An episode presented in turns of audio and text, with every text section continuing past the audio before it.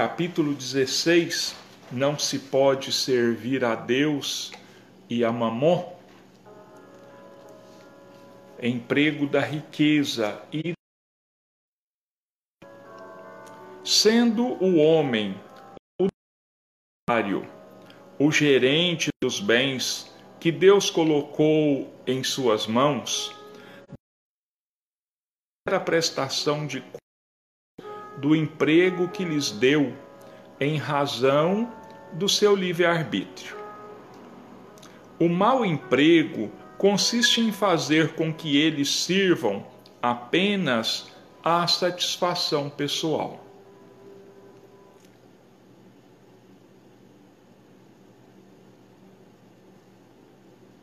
Ao contrário, o emprego é bom todas as vezes que dele resulta um bem qualquer para os outros.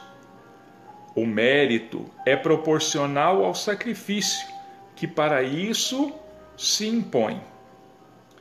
A beneficência nada mais é que um modo de se empregar a riqueza.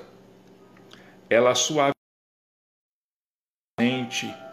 mitiga a fome, protege contra o frio e dá abrigo a quem não o tem. Mas um dever também imperioso, também meritório, consiste em prevenir a miséria. É aí principalmente que está a missão das grandes fortunas pelos trabalhos de todos os gêneros que elas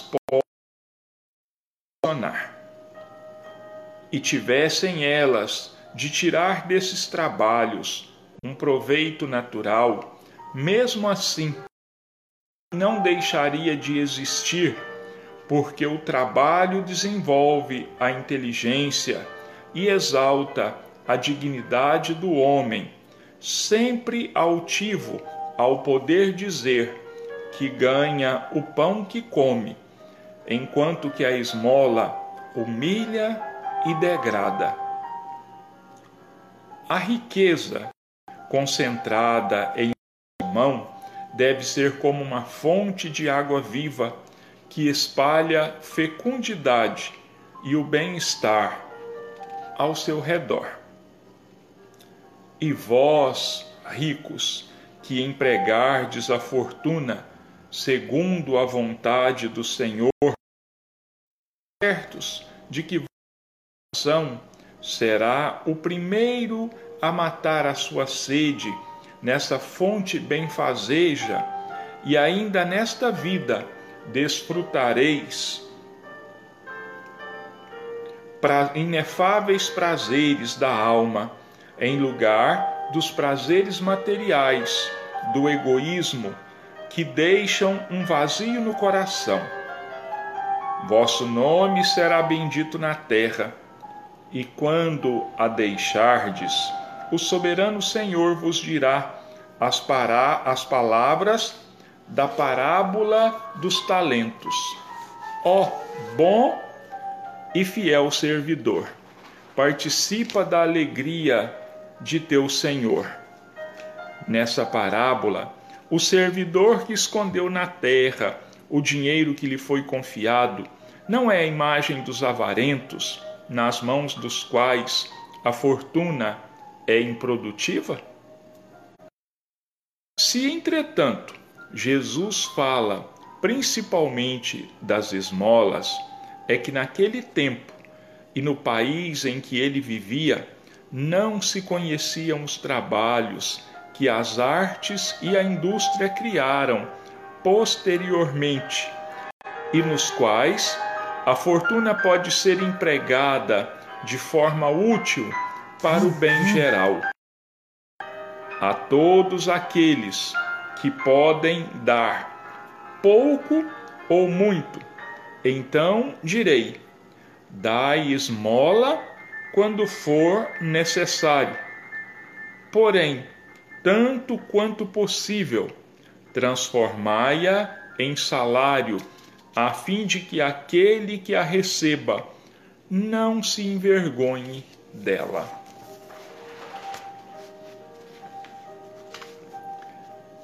Nem é preciso dizer o quanto os ensinamentos do Evangelho são importantes para cada um de nós. O quanto nós deveríamos analisar com maior profundidade, com maior atenção, tudo aquilo que nos é passado. Esse exame, ele deveria ser realmente muito sério, porque se trata da educação do nosso espírito, da educação da nossa alma. Imortal. E essas lições, é claro, elas são direcionadas ao espírito. O corpo é tão somente um instrumento do espírito. O corpo é tão somente uma matéria a que o espírito dá vida, e essa vida é transitória, esta vida é passageira. Então essas instruções, elas falam ao nosso espírito e nos orientam na maneira, melhor maneira de nós agirmos e de usarmos essa matéria da qual nós dispomos pela misericórdia divina para que o nosso espírito cresça, para que o nosso espírito se melhore e se transforme. As palavras do evangelho, elas são tão importantes e têm um significado tão profundo que é, ou li, não tenho certeza, mas dizem que em algumas ocasiões uhum. o Chico fazia o seguinte: ele lia apenas as primeiras palavras de um parágrafo e ali ele discorria muito tempo apenas sobre aquelas primeiras palavras, apenas sobre aquela frase. Tamanha a importância desses ensinamentos de Jesus para nós. Bom, do emprego da riqueza, da fortuna. O Fenelon ele diz para nós aqui que nós não podemos nos esquecer nunca de que a fortuna não nos pertence. Os bens materiais não nos pertencem. Eles são um empréstimo que Deus coloca nas nossas mãos como uma prova ou como uma expiação.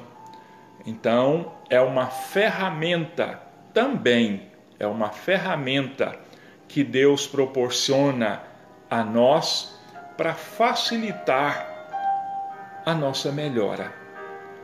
Mas facilitar a nossa melhora de que maneira? De acordo com o modo como nós empregamos essa riqueza, modo que nós nos utilizamos dessa riqueza. Podemos utilizá-la em nosso favor? Perfeitamente, senão Deus não a teria colocado nas nossas mãos. Mas o nosso compromisso maior é com a boa administração dessa fortuna, com a boa administração desses bens, para gerar benefícios para o nosso próximo. E de que forma que são gerados esses benefícios ao nosso próximo, usando parte dessa fortuna para auxiliar o nosso próximo. Esmolas também. Esmolas também, porque a esmola ela cumpre um papel muito importante nas situações imediatas, no socorro imediato que nós precisamos levar aos nossos irmãos. Então, a esmola é um paliativo, ela resolve a situação é, provisoriamente. O ideal é que esses bens, o ideal é que essas fortunas elas sejam convertidas em trabalho, em postos de trabalho, porque a esmola ela degrada, ela envergonha aquele que a recebe.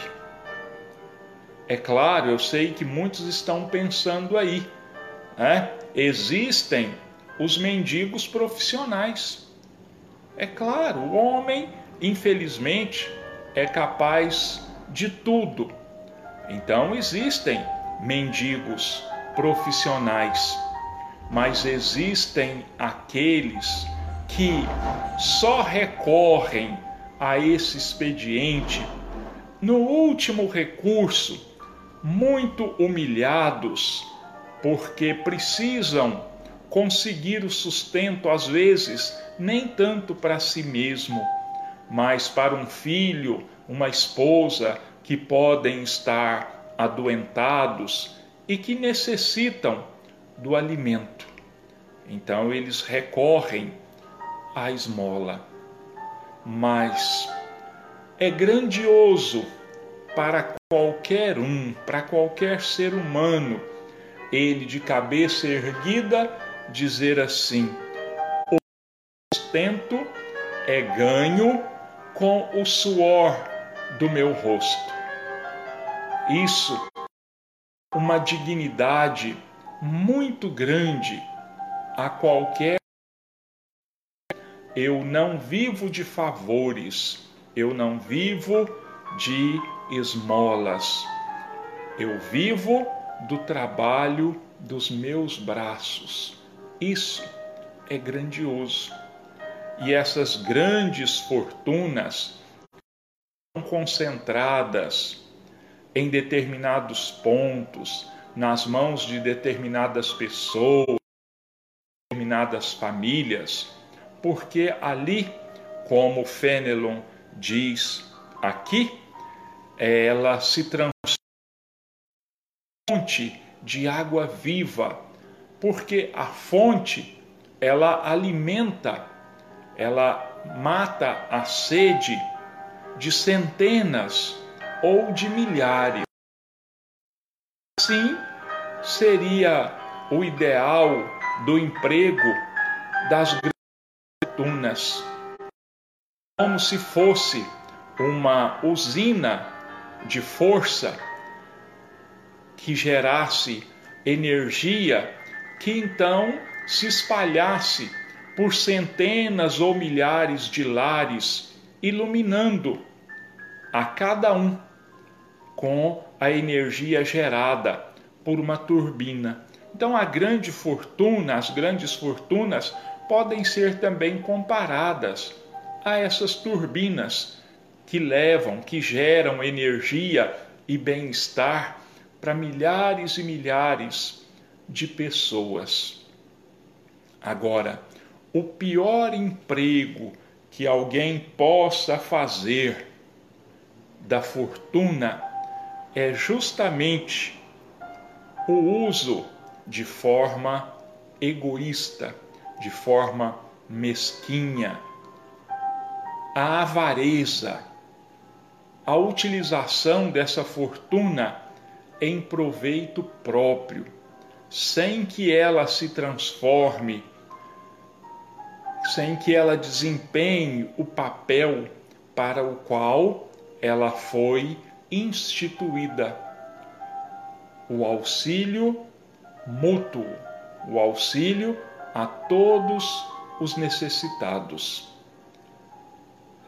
A riqueza é uma prova dificílima.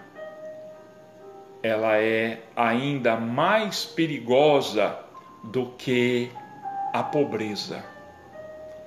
As duas têm é, os seus problemas, não é? As duas, as duas situações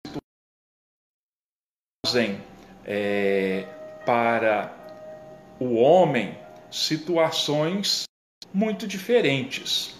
A pobreza pode dar muitas vezes é, aos, aos pobres né, que eles, não exercitando a paciência e a resignação, se tornem então ingratos a Deus, que eles é, condição de pobreza, que eles é, invejem os ricos, quando nessa mesma, nesse mesmo capítulo 16, é um espírito que eu não me lembro o qual ele falando às pessoas, ele diz assim: "E tu, pobre donzela, também gostarias de estar com a cabeça adornada de flores, dizendo que poderia ser tão feliz quanto essas jovens ricas que passam né, muito bem vestidas, gostaria de participar desses bailes. E o Espírito diz: cala-te, menina.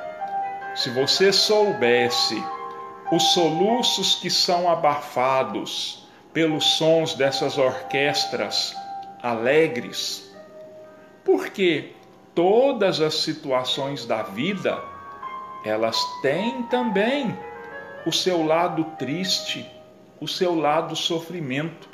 Afinal de contas, nós vivemos na Terra.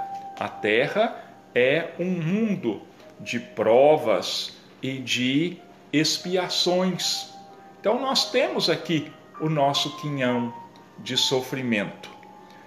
E a riqueza? A riqueza também ela é muito perigosa pelas oportunidades que dá a quem a possui, porque ela desperta no possuidor, ela abre um leque de tantas possibilidades dessa desse detentor da fortuna criar para si mesmo dezenas e dezenas de necessidades fantasiosas, mentirosas. E ele então, se ele se deixar levar por isso, egoisticamente, ele vai se um abismo onde ele vai se precipitar, porque ele vai usar de todas as vantagens, de todas as possibilidades que a riqueza possa nos proporcionar. Então, é muito conveniente que todo aquele que detenha fortuna, ele pense, não, eu sou um administrador, foi-me colocada nas mãos para que eu a administre em favor dos meus irmãos necessitados. E assim como em todas as situações, o Espírito diz aqui, o detentor da, da fortuna, quando desencarnar, Deus vai perguntar a ele: O que fizeste da fortuna que eu te confiei? Você a usou em favor do bem geral? Você a usou para suprir, socorrer as necessidades do seu próximo, então, bom e fiel servidor, entra na alegria do seu Senhor. É isso que vai ser perguntado a todo aquele que tiver for o dono de uma fortuna. Ao contrário, a mesma coisa que se ele usar para o bem, aquele que ao usar só em seu proveito, como o Fenelon diz aqui, ele vai ser comparado àquele indivíduo que na parábola dos talentos ele recebeu um único talento. E ao invés de fazer como os outros dois que multiplicaram seus talentos, ele vai e economicamente ele enterra o talento. E esse é o supremo egoísmo. Por quê? Porque se ele não usou aquele talento em favor do próximo, ele não usou em seu favor também, porque bem ou mal, ele podia ter usado esse talento em seu favor, mas nem isso o egoísmo dele, nem isto a avareza dele deixou que ele fizesse. Então, todas as situações da vida, elas existem para o nosso engrandecimento, para a nossa melhora. Mas também, infelizmente, uma grande maioria de nós ainda não aprendeu que tudo na terra é um empréstimo que nada é nosso e que nós devemos prestar contas de tudo. E que o melhor emprego que a gente possa fazer dessa fortuna, de qualquer talento que nós recebamos de Deus, é usar esses talentos em benefício do nosso próximo, é enxugando as lágrimas do nosso próximo, é doando a ele o medicamento, o agasalho, o alimento de que ele tanto necessita. Esse é o papel da fortuna, esse é o dever de todo aquele que recebe, como os Espíritos dizem aqui, uma boa fortuna.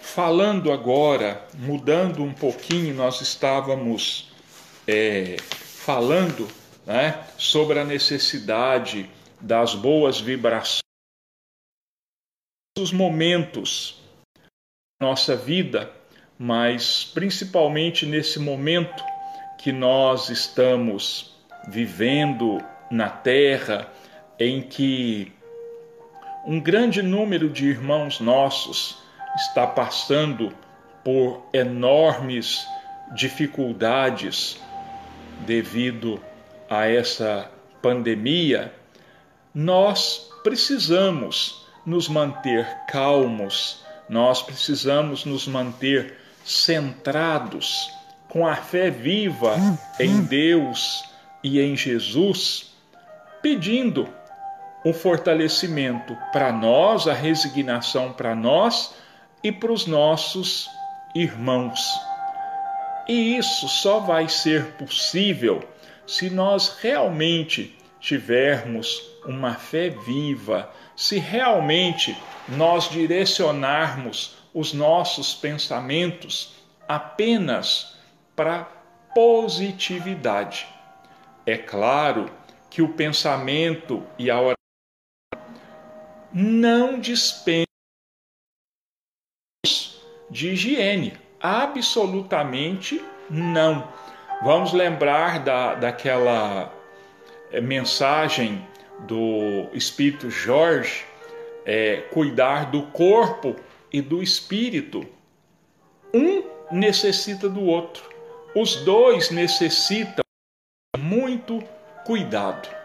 E falando na manutenção do pensamento, falando na necessidade do pensamento reto, é, onde eu pesquisei, eu achei uma citação sobre o pensamento que eu achei muito bonita, muito interessante e que é, dá margem a muita reflexão para nós. Ela, pelo jeito, não é espírita, não sei. Está lá, mas lá não, existem outras citações também espiritualistas, não necessariamente espíritas. Então, olha bem a profundidade desta frase e quanto proveito nós podemos tirar dela. Os tristes acham que o vento geme. Os alegres e cheios de espírito afirmam que ele canta. O mundo é como um espelho, devolve a cada pessoa o reflexo de seus próprios pensamentos. Nós espíritas sabemos disso. Nós espíritas ouvimos isso, nós lemos isso, comentamos sobre isso. A necessidade da visão positiva de todas as situações. Existem situações negativas? Muitas, muitas. Mas é preciso que a gente saiba enfrentar essas situações negativas pensando, visando o futuro, pensando mais ou menos assim: eu vou conseguir ultrapassar, vencer essa barreira, porque do outro lado está a recompensa, do outro lado está o prêmio que é a nossa experiência, o aumento da nossa vivência para enfrentarmos outros problemas que virão. É muito importante, não é nós nos entregarmos de jeito nenhum. Também não acharmos que a vida é mil maravilhas, porque ela não é. O Kardec perguntou ao, ao São Luís: é, é lícito a gente ver é, o mal nos outros? Aí o São Luís responde: Olha, o mal existe. E ele não é com essas palavras, e ele não pode ser ignorado. O mal não pode ser ignorado. Nós vemos, conhecemos que o mal existe. Qual é a nossa atitude? Se nós víssemos só o bem em todas as situações, o mundo estaria de ponta cabeça. Mas nós vamos ver, enxergarmos sim o mal e vamos olhar o mal com o seguinte pensamento: eu não posso fazer igual. Eu não posso dar vazão ao meu para a prática do mal. Eu preciso praticar o bem. O mal é problema de quem o pratica é problema de quem o pratica. Também lá está escrito que é, se como que a gente deve agir diante do mal praticado por uma pessoa. Aí o São Luís responde: se aquele mal só faz mal para aquela pessoa, problema dela, deixe com ela. Agora, se o mal praticado por aquela pessoa prejudica a muitas pessoas, é preferível que caia uma pessoa do que caiam muitas por culpa dessa pessoa. Então, nós vamos pensar nisso aí. Né? Vamos ver aqui é, uma outra frase. Nosso tempo já está é, se esgotando, falta só é, cinco minutinhos para nós. Uma frase é, de Emanuel. Estudando, não, peraí. A mente é um espelho da vida em toda parte.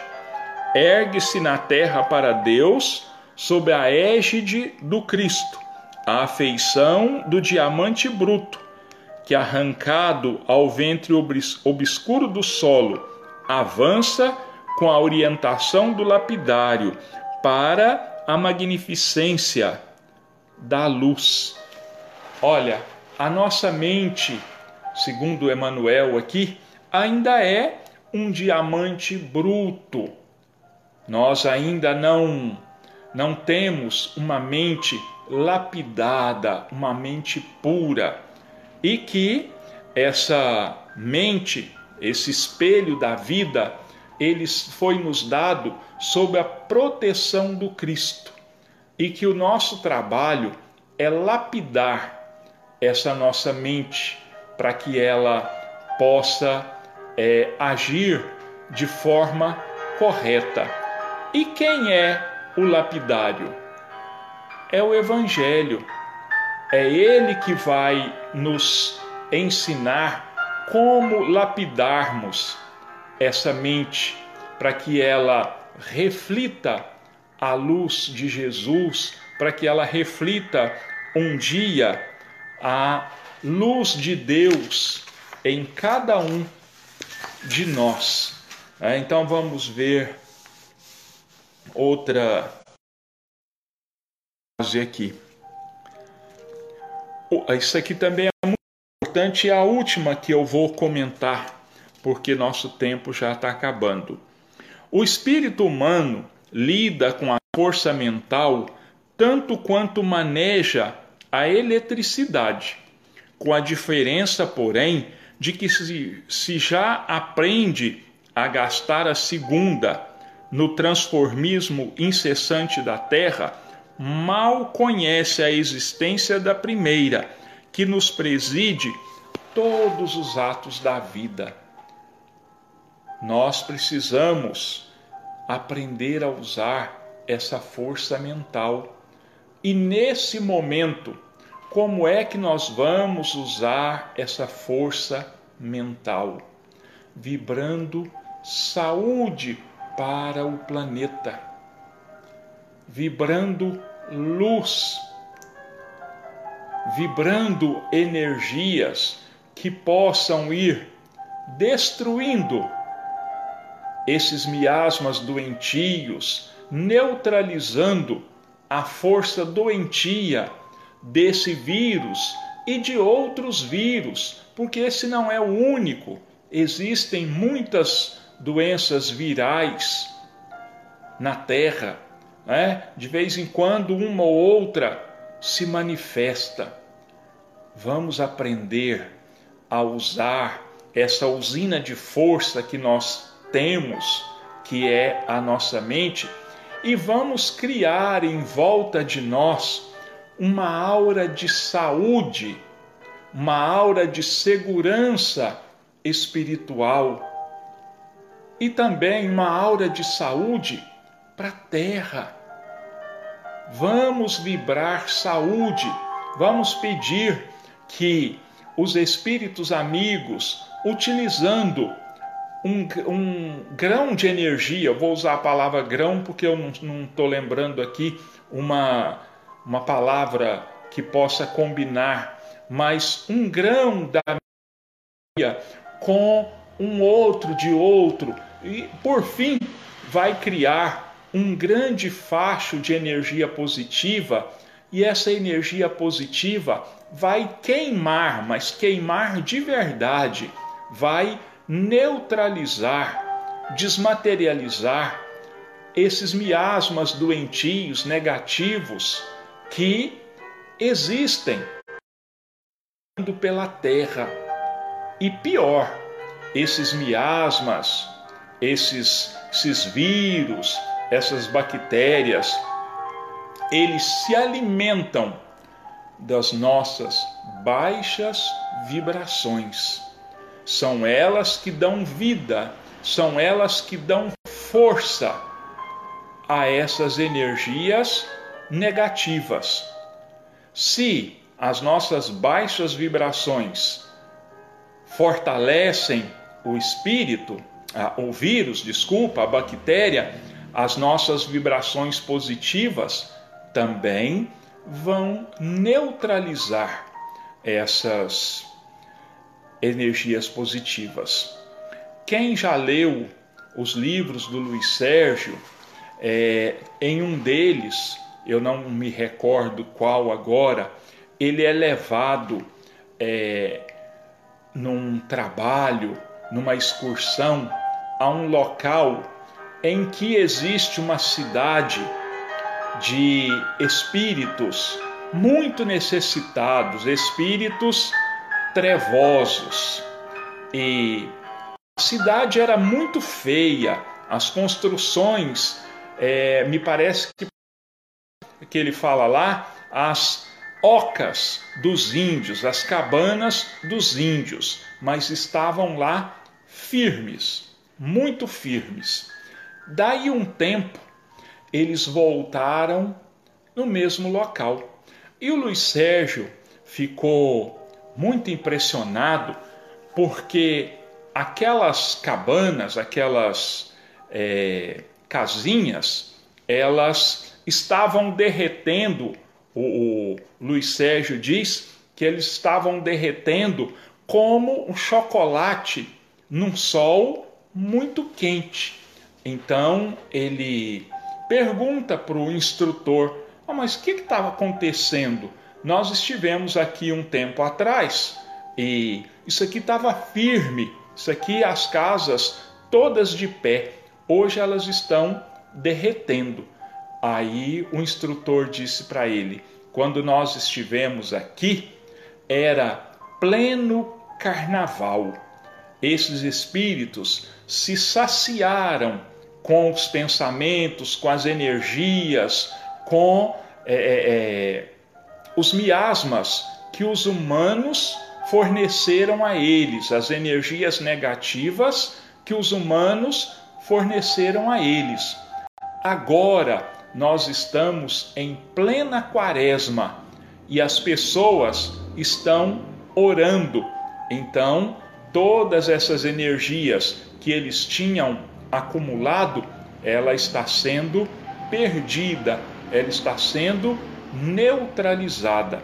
Então, daí a importância para nós de entendermos o papel do do pensamento nas nossas, na nossa saúde ou na nossa enfermidade. Bom, meus irmãos, nós chegamos ao fim já do nosso culto, então nós vamos fazer o nosso encerramento. Mestre Jesus, que em seu nome as águas que se encontram expostas sobre a mesa nesses momentos de oração. Neste momento, receba as energias salutares, benéficas,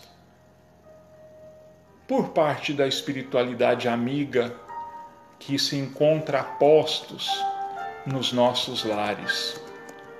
Que essas energias contribuam para devolverem a nossa saúde, fortalecerem as nossas defesas físicas, a nossa imunidade. Que essas energias desse fluídico também auxiliem no fortalecimento da nossa alma, do nosso espírito, trazendo para nós a sustentação a paciência, a resignação, continuar enfrentando todas essas dificuldades sem nos deixarmos abater.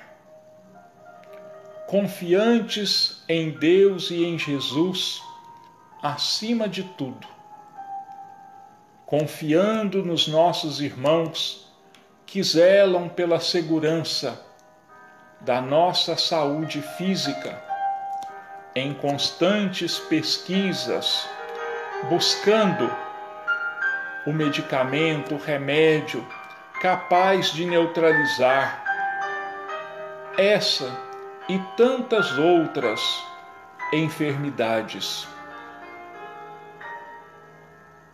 Cura, Jesus, antes de tudo, o nosso espírito, porque ao curar o nosso espírito, também o nosso corpo estará curado e protegido. Agradecidos pelas bênçãos distribuídas a todos os lares, a todos os hospitais, casas de saúde, onde exista um ser humano que a sua vibração de amor, Jesus, envolva e sustente a cada um nos aconchegando ao seu peito tão cheio de amor.